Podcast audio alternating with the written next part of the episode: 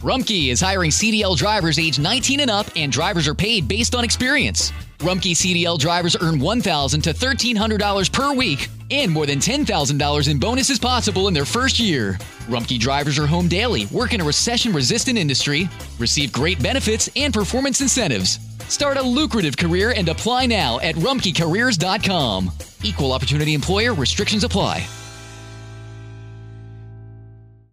Te preocupas por tu familia, entonces ¿por qué darles solo huevos ordinarios cuando pueden disfrutar de lo mejor? Egglands Best, los únicos huevos con ese delicioso sabor fresco de granja, además de la mejor nutrición como 6 veces más vitamina D, 10 veces más vitamina E y 25% menos de grasa saturada, además de muchos otros nutrientes importantes. Así que ¿por qué no darles los mejores huevos? Porque la manera en que cuidas a tu familia no tiene nada de ordinario, solo Egglands Best. Mejor sabor, mejor nutrición, mejores huevos.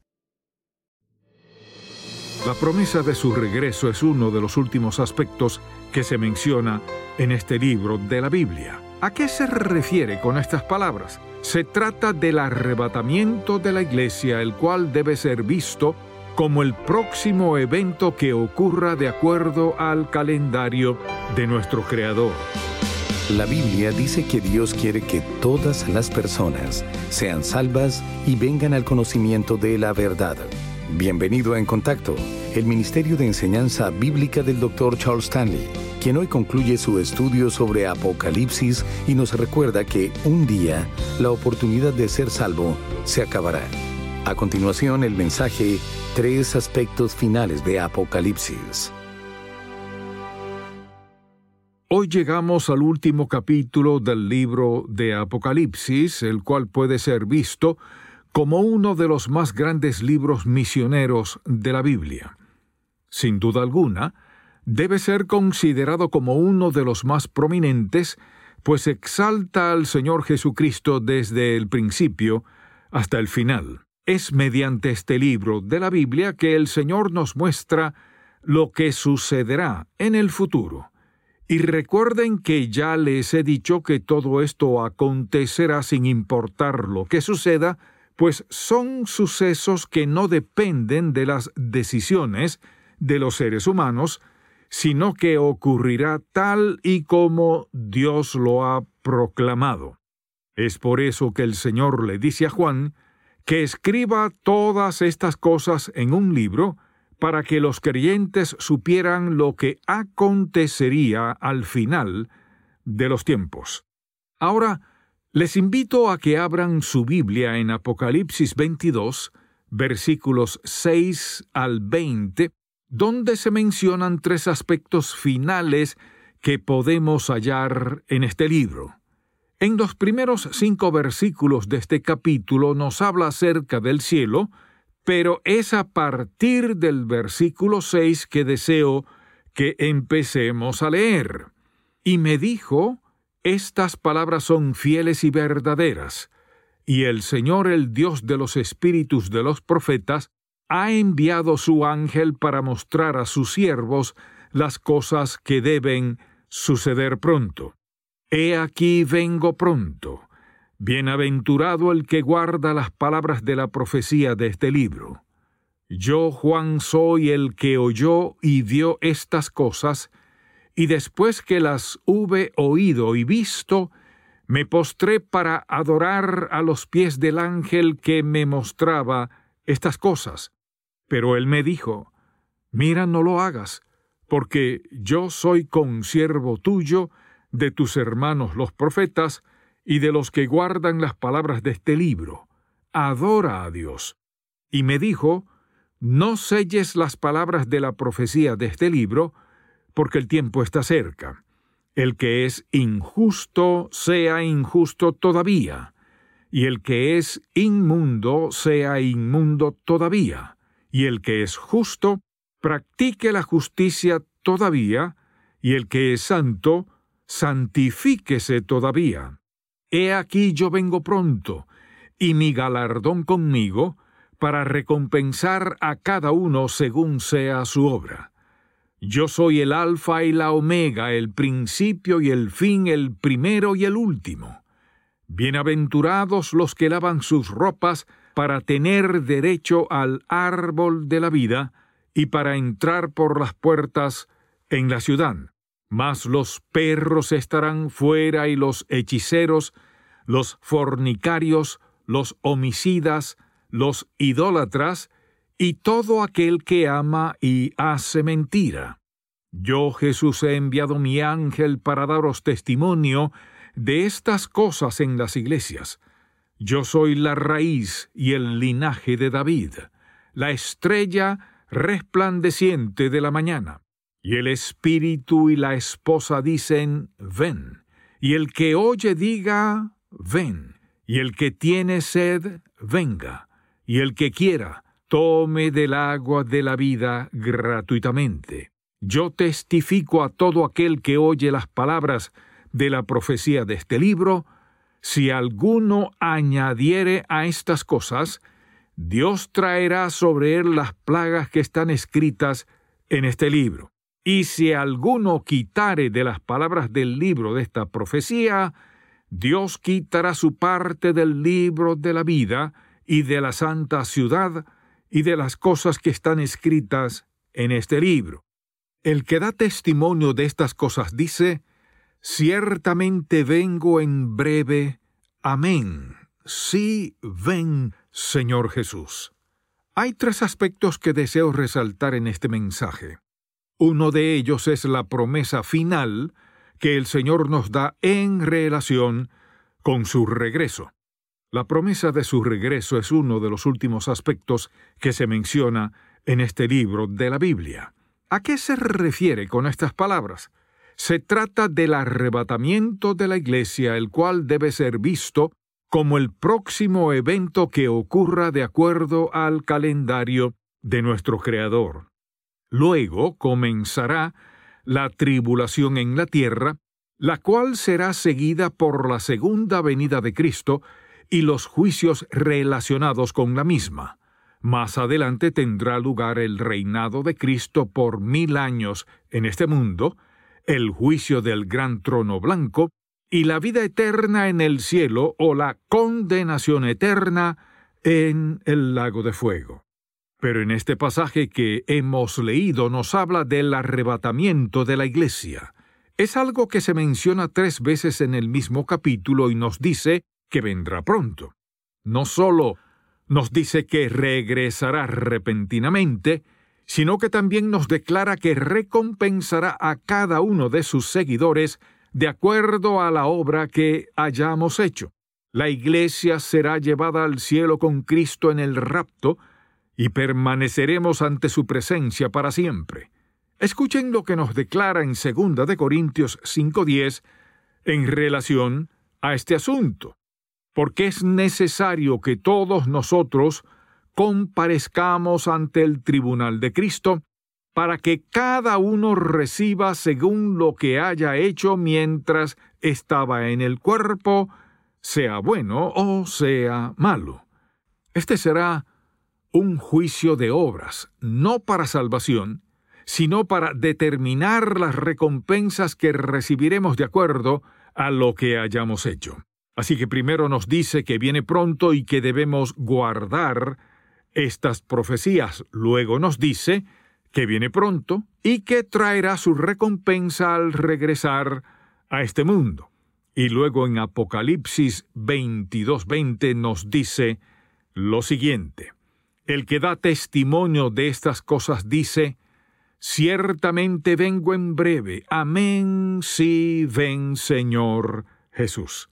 Es decir, que con estas palabras nos da la seguridad de que su regreso será inminente, y este es uno de los aspectos finales que deseo mencionar en relación con Apocalipsis. En tres ocasiones nos habla de su regreso inminente y repentino, el cual sucederá sin previo aviso.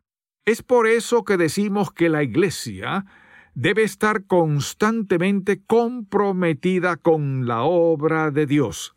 Cada creyente debe servir de alguna manera en la proclamación del Evangelio, pues todos hemos sido llamados a cumplir con la gran comisión que Jesús nos ha dado. Sin importar la profesión que tengamos, o el nivel académico que hayamos alcanzado, el Señor nos ha dado a todos sus hijos la misma responsabilidad. Así que el primer aspecto final del libro de Apocalipsis es la promesa que nos ha dado en relación a su segunda venida. El segundo es la invitación que nos hace. Leamos lo que nos dice en Apocalipsis 22, 17. Y el espíritu y la esposa dicen, ven. Y el que oye diga, ven. Y el que tiene sed, venga. Y el que quiera, tome del agua de la vida gratuitamente. Esta es entonces la invitación final que el Señor les hace a los incrédulos invita a todos los que tengan un corazón sediento por la verdad y por la vida eterna, y nos dice que es un ofrecimiento gratuito. Nos ofrece el agua de vida sin costo alguno, pues Él ya pagó el precio que era necesario. La Biblia nos dice que el precio del pecado es la muerte, pero el regalo de Dios es vida eterna en Cristo Jesús también nos declara que hemos sido salvos por su gracia, por medio de la fe en el Señor, para que no sea por nuestros propios méritos. Nuestra salvación no depende de las obras que hagamos, sino de la gracia de nuestro Padre Celestial. Leamos ahora lo que nos dice en Apocalipsis 22, versículos 18 al 20, donde se menciona el tercer aspecto final que deseamos resaltar de este libro de la Biblia.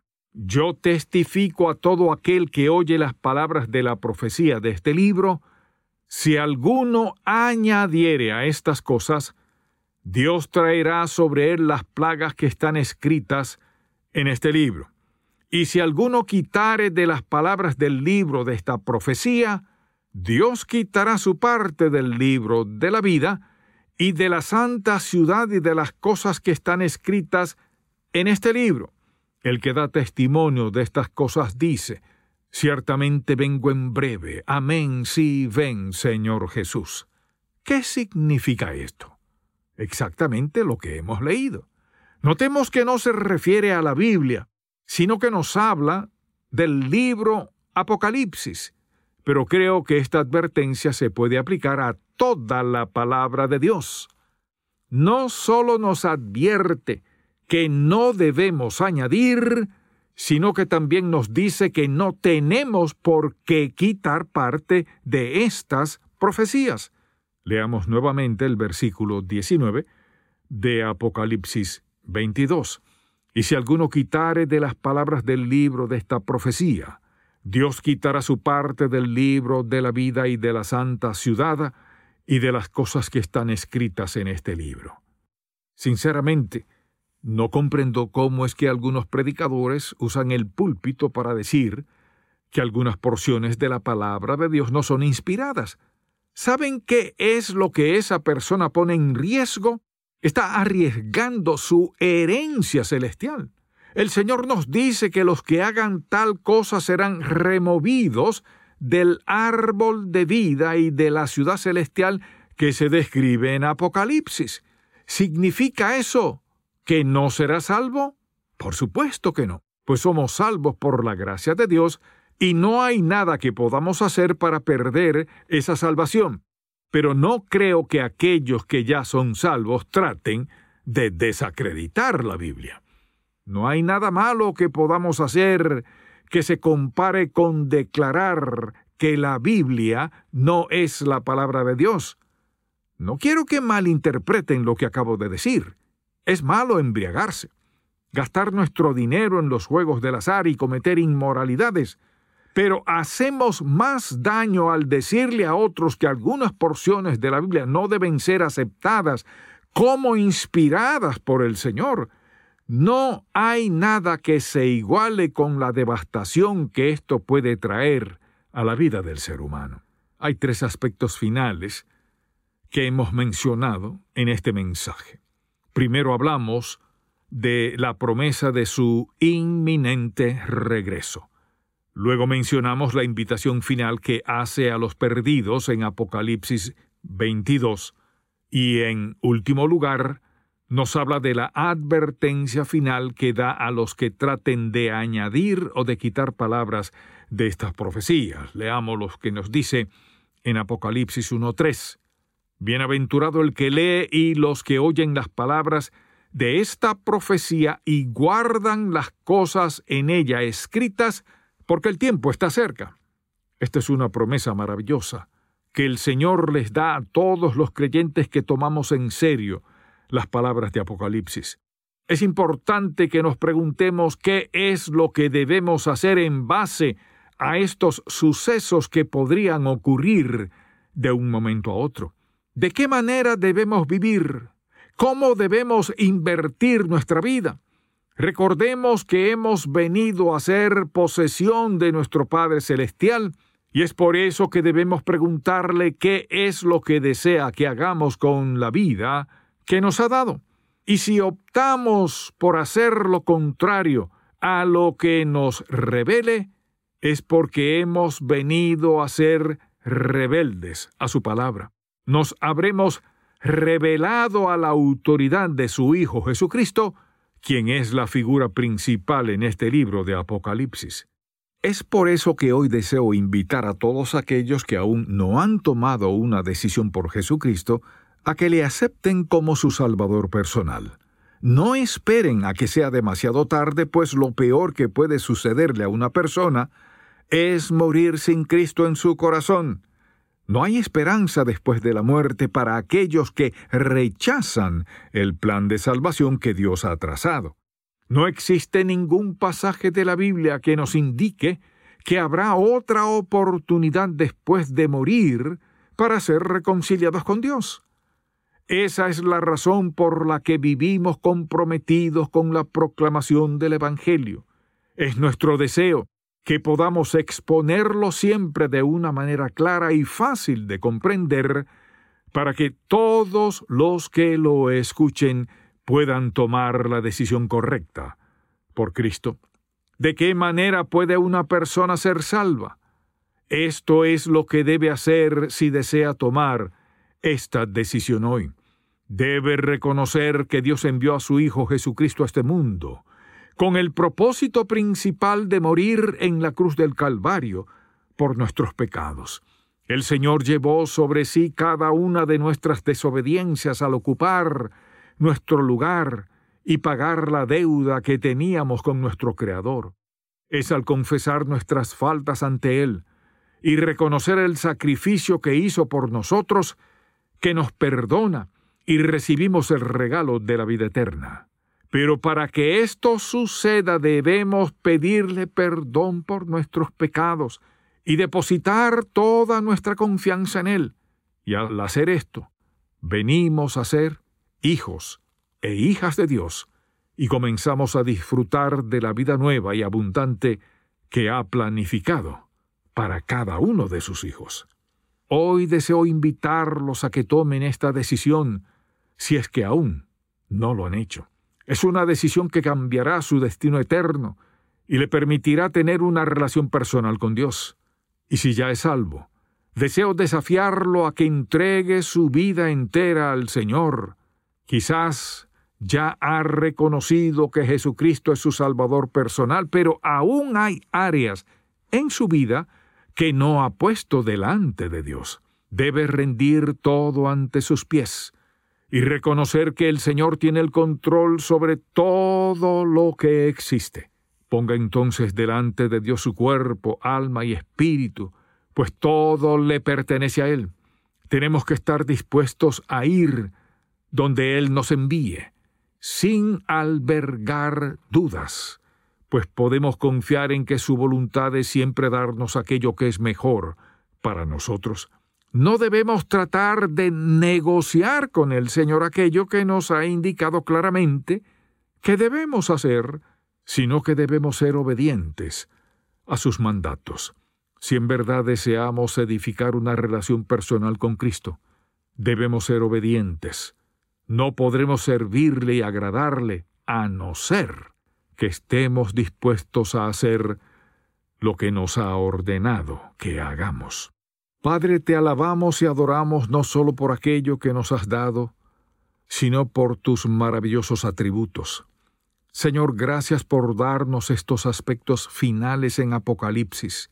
Permite que en todo momento podamos tener en cuenta las profecías y las promesas que nos has dado en este último libro de la Biblia. Ayúdanos para que podamos mantenernos firmes en contra de aquellos que tratan de añadir o quitar porciones de las sagradas escrituras. Te suplicamos, Señor, por los que aún no han tomado una decisión por Cristo. Permite que hoy puedan reconocer que son pecadores y que solo por medio de tu Hijo podrán obtener el perdón por sus desobediencias y la vida eterna que solo Él puede darnos. Te pido también que nos ayudes a nosotros, que ya hemos rendido nuestra vida ante ti, para que podamos vivir consagrados y en obediencia a tu palabra.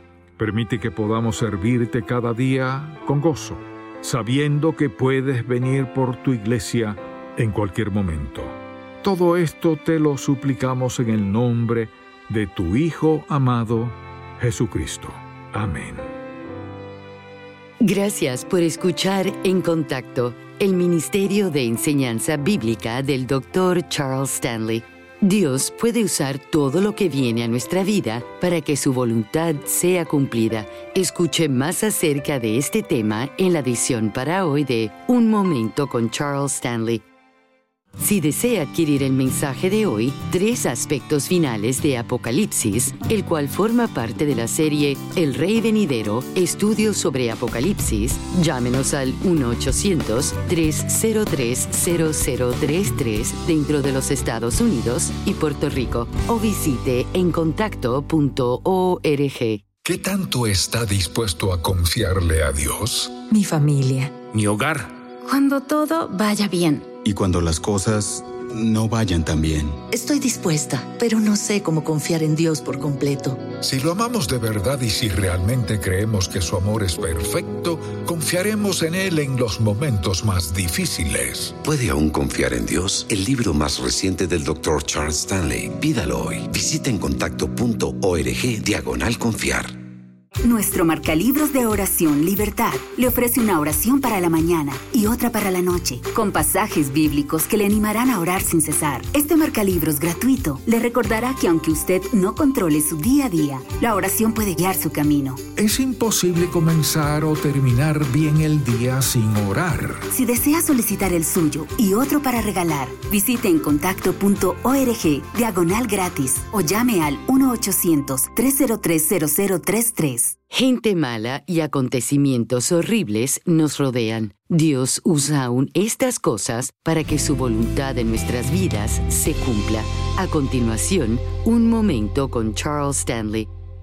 Dios no hace mala a una persona para que ésta haga algo que agrade a Dios, pero la maldad desobedece a Dios y aunque ha oído la verdad, se niega a reconocerla.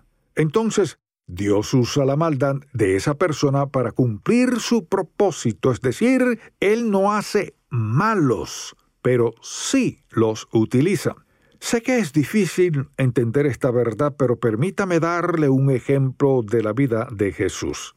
Mire, Él tenía que morir, tenía que ser crucificado para darnos la salvación.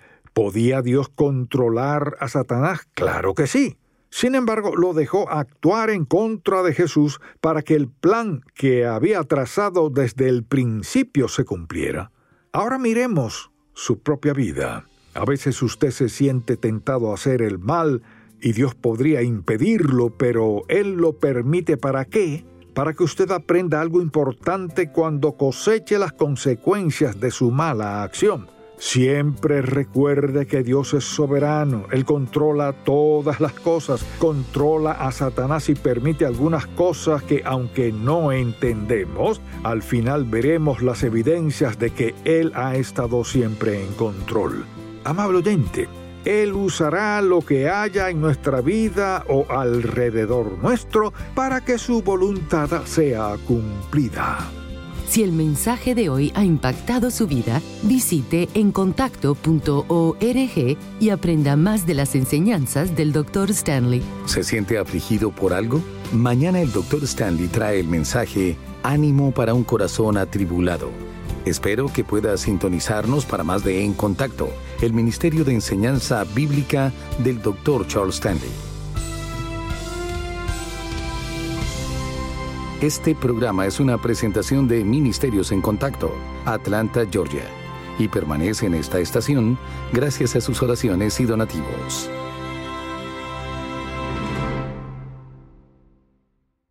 Looking for a brew unique to you? Find it at Kroger. Discover distinctly different chameleon organic ground coffee with flavors like Guatemala and Dark and Handsome. They're so organic, so sustainable, and so good. Visit Kroger today to get yours. Xavier University is tackling Ohio's nursing shortage by giving individuals with non nursing bachelor's degrees an opportunity to accelerate into the profession. Whether you studied accounting, biology, marketing, or anything in between, our ABSN program can prepare you for nursing practice in as few as 16 months. So if nursing is your calling, now's the time to answer it. Enroll for one of three terms at our locations in Cincinnati, Cleveland, or Columbus. Search Xavier ABSN to apply.